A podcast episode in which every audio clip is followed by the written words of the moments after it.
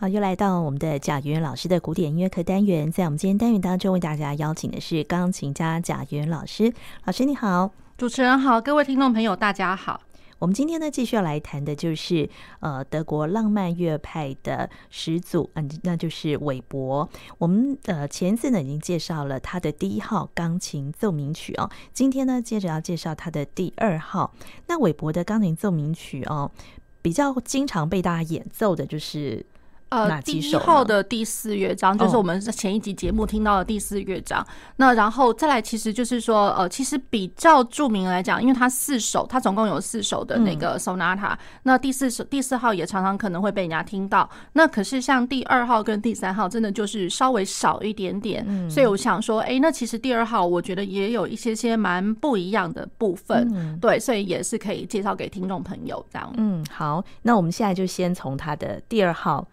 呃，钢琴奏鸣曲来听，嗯、然后这个第二号钢琴奏鸣曲的话，它是呃降 A 大调，然后它的作品编号是呃三十九，然后它的写作年代是一八一四到一六年，然后这个录音的话是那个 Emil Giles 呃钢琴家 Emil Giles 他的录音。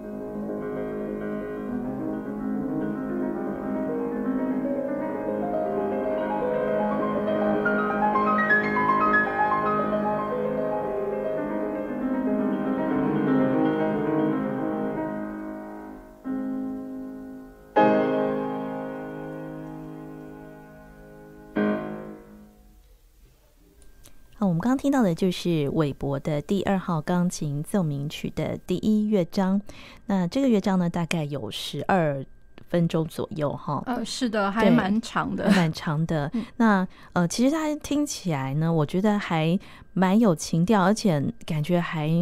呃，这个色彩非常丰富，哎。呃，是的，就是呃，就如同我刚刚在讲，就是说有时候韦伯的那个作品哦，他的那个旋律线，歌唱性的旋律线，有的时候第一个会让你想到好像肖邦的那个很延展的一个很漂亮的旋律线，然后再过来就有点像是在歌剧里面你会听得到的一些东西这样子。好，那就如同像这个第一乐章，我觉得有的时候会听得到，就是说除了有乐团伴奏，就是它的其实我觉得旋律跟伴奏还蛮明显的啦。对。那可是呢，有的。有时候会听得到，就是呃比较多是齐奏上面，就是说有点像是乐团的齐奏，或者是说像呃整个这样来讲，我觉得可能用合唱团更更为贴切一点。它有很多那种和声式的一一个同时间，就是说同同时走的一些和声的一个乐句，和声式的乐句。对，那我觉得这个是。呃，觉得我觉得很不一样的一个地方，嗯，对，好，那所以这首听起来好像似乎来讲的话，我觉得是歌唱性是呃的元素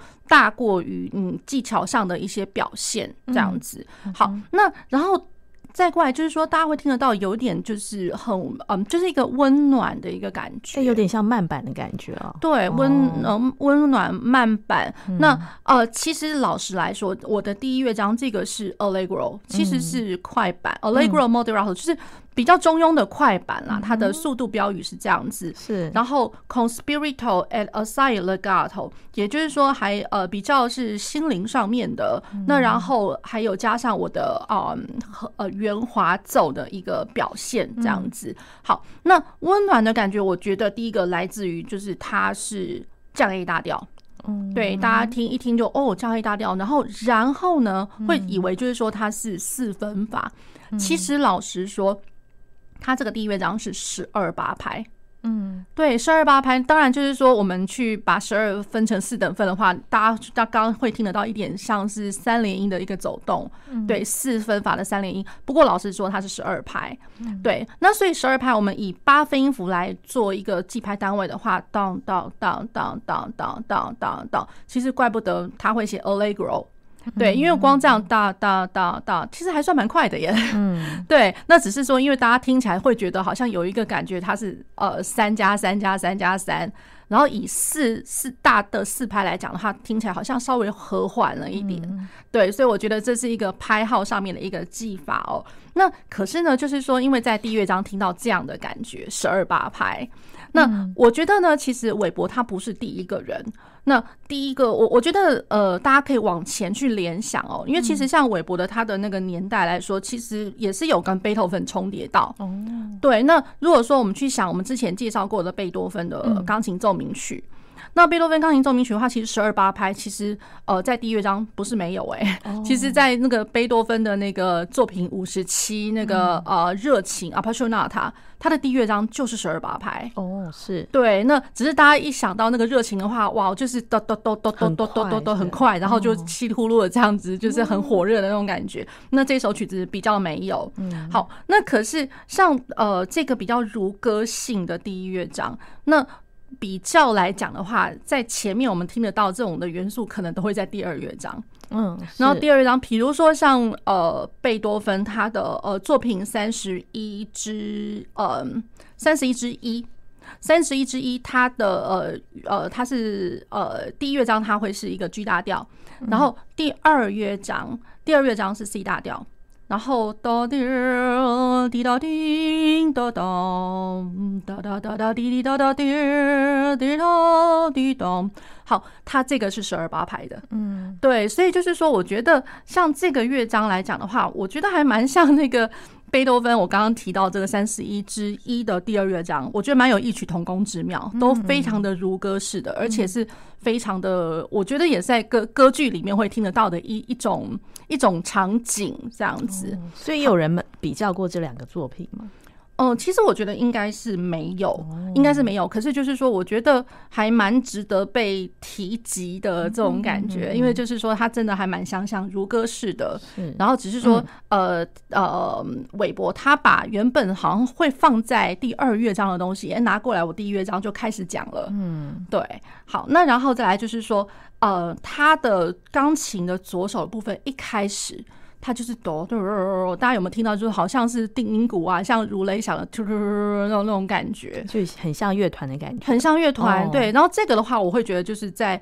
我们一般的钢琴作品里面，一开头比较不会这么去做，那比较会是在后面，后面就是说我的呃情绪或者说我的乐曲张力就是。堆叠到一个高潮的时候，嗯、那我可能呃，我一直在呃连续奏奏一些快速音群还不够的时候，那可能真的是用那种 tremolo 的那个方式。嗯、对，那可是他这个等于一开始就用 tremolo 了，所以也也我我觉得也蛮有意思的，这样子就蛮突破大家的框架。对对对对，所以我觉得这个第一乐章是格外来讲特别的，就非常特别。嗯，那然后再来就一想到，比如说像呃那个。我一开始有提过，那韦伯的手超级大之类的，对对。那所以就是说，在他这个乐章里面哦，会看得到一些呃，就是左手的爬音，嗯，和声的那个爬音。那呃，他我我举一个例子好了，其中有一个小节，它的爬音是拉咪拉哆，那所以就是左手要撑开来十度拉，呃，就是全部都呃降拉降咪降拉哆拉咪拉哆这样子。好，然后全部都给你滚奏。然后滚奏呢，然后它是因为十二八拍嘛，我一个小节就是十二个，然后十二个拉咪拉哆，然后突然突然突然突然突然突然，这样很难呢。对，要很快，所以就会当然是还好没有到很快啦。哦，对，可是我会觉得就是说，因为我都变成爬音了，那爬音呢，然后我手要一直撑开，那可能对于小手人来来讲真的是痛苦啊，因为小手的人来讲的话，可能就是。嗯，我一样可以做的很好，可能可是要比人家多费一点心思去做，如果 让他做的很平均，然后他仍然又还是伴奏，不会去吵到我的右手的美丽的旋律，这样，对，所以我觉得这个是蛮蛮特别，而且就是说这个我讲了这样子的一个写法，其实不是只有这里，我觉得是后面都还有这样。对，那然后他又还蛮像一个，我觉得也也还蛮幻想式的。我老实说，然后他的那个幻想式的那种写法哦，真的也蛮让我觉得可以去跟那个贝多芬的那个幻想曲 Opus 七十七来做做比拟。对，因为有太多那种戏剧上的那个张力跟元素在这个乐章里面，这样子是对。它前面听起来是和缓，可是中间已经铺陈到呃，也是会有八度堆叠，一路上去跟下来，然后还有 Fortissimo。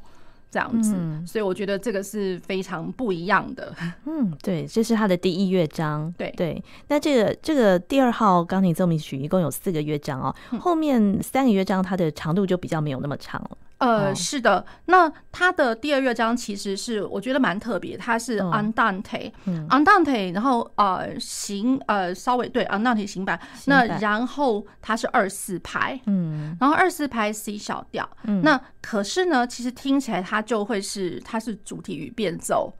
对，老实来讲，主题与变奏，那这样子的一个写法，其实在呃呃之前的贝多芬其实也有啊，就是主题与变奏。其实比如说像我刚刚提到的那个《Appassionata》，它就是一个例子，它的慢板乐章就是主题与变奏。对，只是说他不会告诉你说，好，现在是变奏一、变奏二，那他只是主题讲完之后就直接一一路写下去了，一听就知道它是它是比较变变奏型的。好，可是我觉得它比较特别的哦，比如说好，它的呃调性，调性 C 小调。嗯，那调性 C 小调的话，跟我们原调来讲，哎，又是三度的关系。嗯，三度关系，那所以就是呃，更符合了我一开始就讲说，哎，这个浪漫元素有有一个三度的一个铺陈的那种感觉。嗯，好，那然后再来，他写的是 ben tenuto。嗯，对，所以我们一般我们在讲到就是说看到速度术语或者说表情术语啊，我们可能会呃联想的看到 ban，可能会想说哦。比如说，呃，bend blah blah blah，就是 with something 那种感觉，然后或者是说 very something，就是非常的歌唱啊，或者说非常的怎么样这样子。那有的时候会想说，哎，就是呃，canto 可能会看到比较如歌式的这样。可是它这个乐章我觉得蛮好玩，它是叫做 bend tenuto。嗯，tenuto 什么意思呢？可能就是有一点就是在拍点上面，然后都会有一点点重压。就是 press 就一点点压力的那种感觉，嗯、对，所以我会觉得，哎、欸，这个慢板乐章也慢板乐章，哎、欸，居然还写了 Tenuto，、嗯、一开始就写了 Tenuto，所以我觉得这有点意思了。哦，对，那，那大家可以听听看，听听看。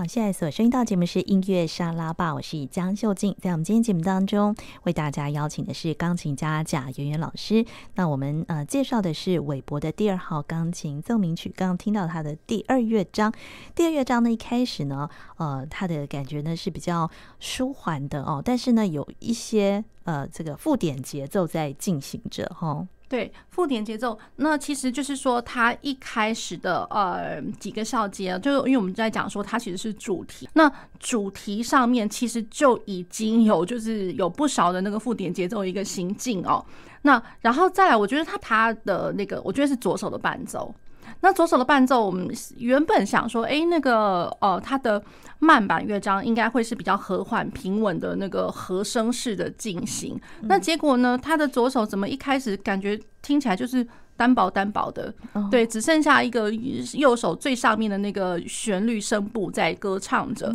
那我下面的就好像是和声式的咚咚咚，就是这样稍微短短的一点点，就好像短，像是它又像是乐团的齐奏，嗯。可是乐团上面好像不是说真的弦乐器都给你用拉出来的，好像大家都在用拨弦的那种感觉。嗯、对，是我觉得这样子的一个感觉，让你觉得说，嗯，这个气氛其实是老实讲，就小调，然后加上还拨拨弦，蛮诡异的，有点诡异。对对对，就是那种感觉是有点诡异的。而且它这样子的一个呃，就是一一个氛围哦，就是一路持续到。呃，再过来就是，比如说我第二个大句子，嗯，那第二个大句子其实是左手在唱，唱原本是就接续的右手的旋律线，左手来唱了。嗯，那左手的，比如说我们把它想成它像是男高音好了，tenor tenor 唱。那其他的声部，不管是贝斯或者说 alto 或者是 soprano，全部也是在给你，就是就是在拨奏那种感觉，全部 staccato 来着。所以我觉得他这个反而在前面的铺陈来讲，好像休止符占了一个蛮大的一个地位。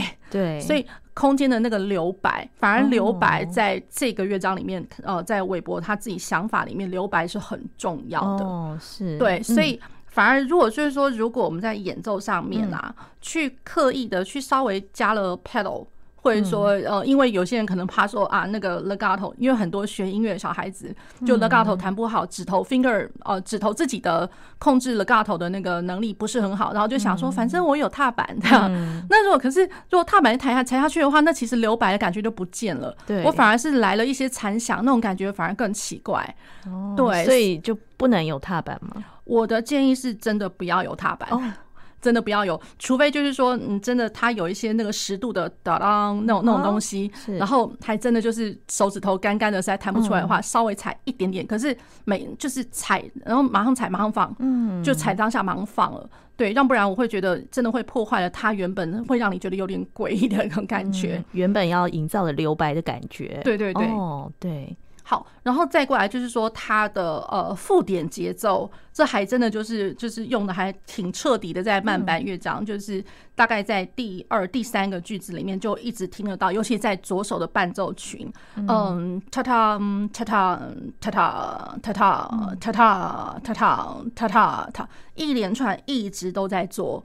对，那所以这个呃的做法，我老实讲还。比较可以让人联想到一个，就是说，如果在慢板乐章里面，然后一直都会是那个呃附点节奏，比如说像哦 Bach 他的那个呃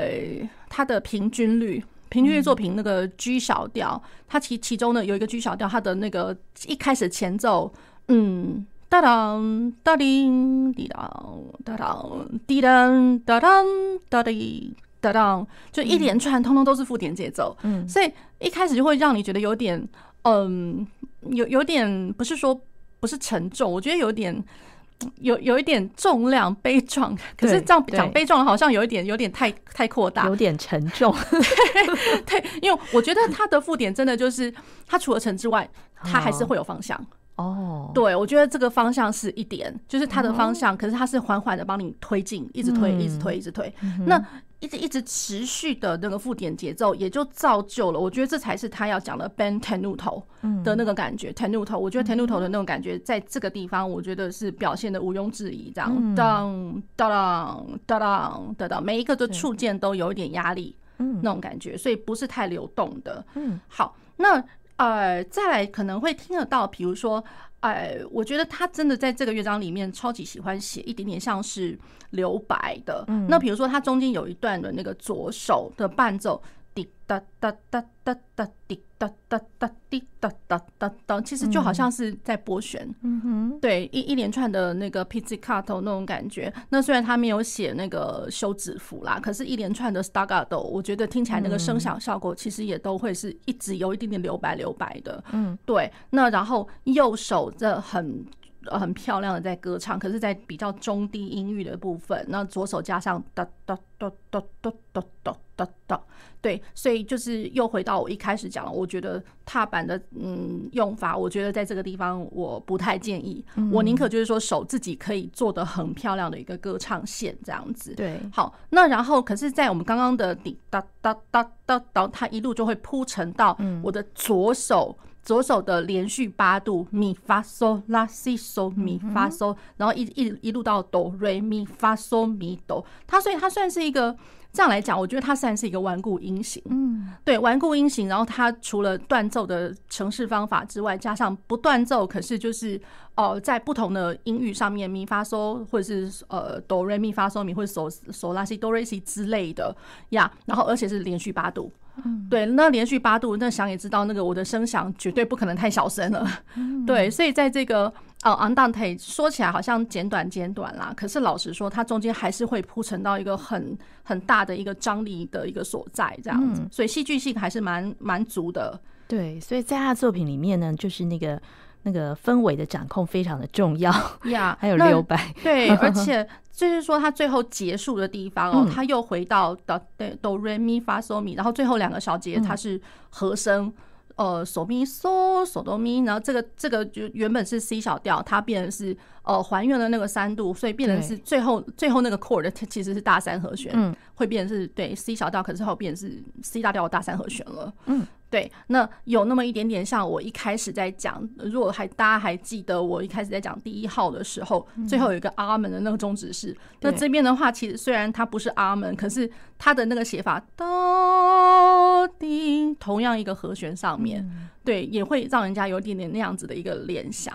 结束的地方，这样。好，那我们接下来再来听它的第三乐章。好，第三乐章它是 Menuetto Capriccioso。对，所以呃比较呃会写可爱的那个 Menuet，可是它的呃速度标识是 presto，嗯。那所以我觉得这个也是蛮蛮特别。我老实说，就一般写成 presto minuet，我觉得哇 minuet 去写写到几版，好好厉害，那就直接表示 scherzo 就好了。可是 Weber 他就好像他都不会喜欢用 scherzo 这个字眼，嗯，对，可是听起来他其实是 scherzo，就是诙谐曲，大家听听看。Thank you.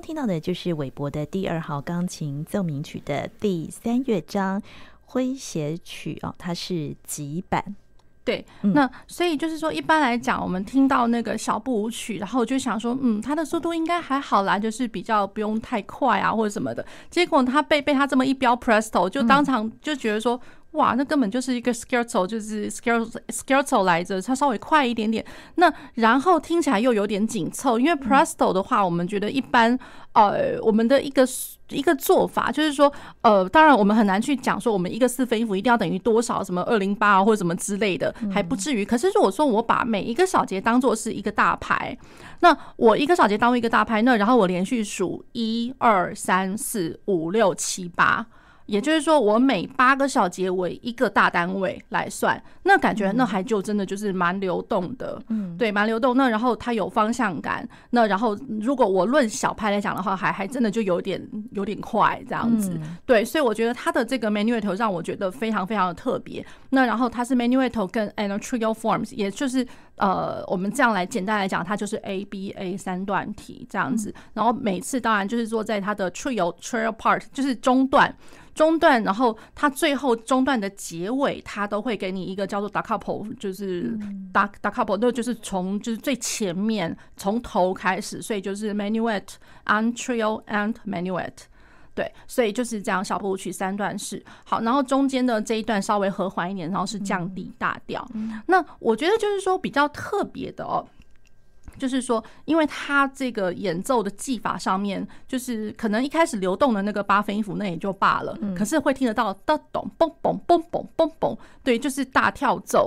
对，所以就是在 Menuet 里面呢，我还我还加了音域上面的一个大跳，所以当然我的演奏上面绝对不可能有杂音哦。那然后我的那个 muscle memory，也就是说我的手背在帮忙辅助弹奏的时候找音的位置的时候，这个可能也是要练得够够精巧这样子，对，所以他又不能让人家觉得很暴力。可是它的确有点难度。嗯，好，那然后它的这个第二乐章，我觉得就呃的第就是第三乐章，其实对第三乐章其实就是跟我觉得。呃，还是可以跟肖邦去做联想耶，我觉得蛮有意思的。因为一边在看那个肖邦的那个乐谱哦，就是肖邦的那个奏鸣曲。那我们大家比较常听到的会是他的第二号跟第三号。那如果说呃拿肖邦的第二号，肖邦第二号的奏鸣曲，它一开始第一乐章它是降 B 小调，嗯，那它的第二乐章，第二章它那个真的的确是 scherzo 了，那可是，一样是三段体。那三段体，然后它的那个 scherzo 还真的还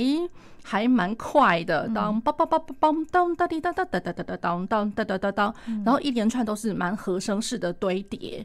对，那和声的堆叠，其实刚刚各位听到这个韦伯的这个作品来讲的话，那韦伯他这个第三乐章其实也有一部分是和声堆叠来着，并不是从头到尾就一直跑动的八分音符。对，所以我觉得和声堆叠是一个，就是不管是快或是慢，那更更尤其就是说在他的那个。中段的部分，那韦伯的那个呃，这一首第二号的第三乐章的中段，跟我肖邦的第二号奏鸣曲的呃第二乐章的中段，对，拿来相比拟，那其实都会是我觉得蛮和声式的，有点像是呃和声式的齐奏这样子，它比较没有节奏的变化，所以它听起来比较和缓，可是它又有有有厚度在，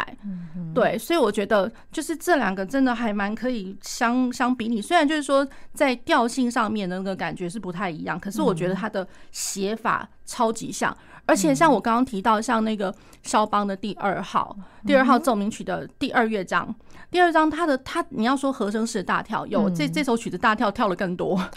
对，所以我觉得真的就是你要说相互影响嘛，好像是不至于啦，可是就是。呃，多少都可以看得到，就是互相彼此的影子呢。嗯、我觉得这真的非常有趣，就是说，对对，蛮蛮蛮好玩的。就是说，你 Weber 跟那个肖邦可以就是稍微看得到一些些影子，所以他们他有一些作品跟肖邦就有一些雷同吗？有一些相似之处。哦，我觉得蛮相似的，蛮相似的。可是，哦、呃，就是说，当然我们不能直接讲，就是说，呃，谁去抄了谁，或者是谁怎么样，或者说他们两个真的有见到面，或者说互相有听到。不过，我我会觉得，就是说是真的，对于我们后面的人来看，前面这两位前辈的作品，是真的好多相似的地方。他的写法，他们的曲子非常熟。哦，才能够才能够比较的出来。对，一般乐迷的话，如果没有那么熟，应该没办法。对，不过我会 觉得，就是说，也借着这个机会，如果说跟大家介绍的话，对，就是说我我会比较倾向于，就是不是说只呃只讲 Weber 这个人怎么样，或者说以后讲到肖邦的时候，这个人怎么样怎么样，然后曲子怎么样怎么样。对，那我会希望大家都可以互相联想到。那然后就是说，以后我觉得如果说这样关联性乐曲上面的写作的关联性，如果说呃，就是就是一方面是 push 呃。呃，推推进我们就是说，对于呃多学一些呃古典乐派的呃，就是古典音乐的那个曲目的一个广度。对，那一方面就是说，如果我们真的有些地方东西还没学到的时候，可是当我们会觉得说，好，我们现在才新面对一个东西，那我觉得可以这样想，就是有的时候新面对很多，就是你觉得那些音也陌生，然后手要去把那些音给抓起来了，也也需要一点时间，有点陌生。可是真要开始把这音差不多还。第一次先把它弄过了，完了之后开始可能要加一些想法的时候，嗯、我觉得这个关联性的那个知识就还蛮重要的。嗯、对，那肖邦跟韦伯他们的呃时代有重叠，那哪一个在前面呢？啊，韦伯在前面。哦，对，韦伯稍微前面一点。哦、那其实肖邦，我老实说，肖邦他的有些作品，有的时候也蛮有呃。歌剧的风味，只只是说它的歌剧风味是意大利式的歌剧风味，而不是德国式的。德国的哦，对哦，原来如此。对，那我们现在要进入它的最后一个乐章哈。好，那韦伯的那个最后一个乐章，其实我觉得就是，我觉得他的中乐章其实都还蛮好玩。比如说，我拿第一号跟第二号最终的乐章来讲哦，就是他们听起来都会比较。呃，温暖可人的那种感觉，嗯、对，比较 lovely 这样来说。嗯、那然后以第二号整个整体的第二号奏鸣曲，它的外围的第一跟第四乐章，嗯，这样来说的话，它的给人比较大体的那个感觉是都真的都比较稳一点。哦，它的整体性比较接近。呃，第一跟对，就是外围的这一跟四。哦、那然后二跟三反而你会觉得说，哇，它好像要表现的东西似乎比外围这两个乐章还要来得重，这样，嗯、对。然后第四乐章相对来讲是比起前面三个乐章来讲，我觉得是来得轻，嗯，来得轻，所以我觉得大家可以听听看。嗯，好，这是我们今天为大家介绍韦伯的第二号钢琴奏鸣曲。那我们现在听他的第四乐章。那今天非常谢谢贾圆圆老师，啊，谢谢主持人，谢谢各位听众朋友。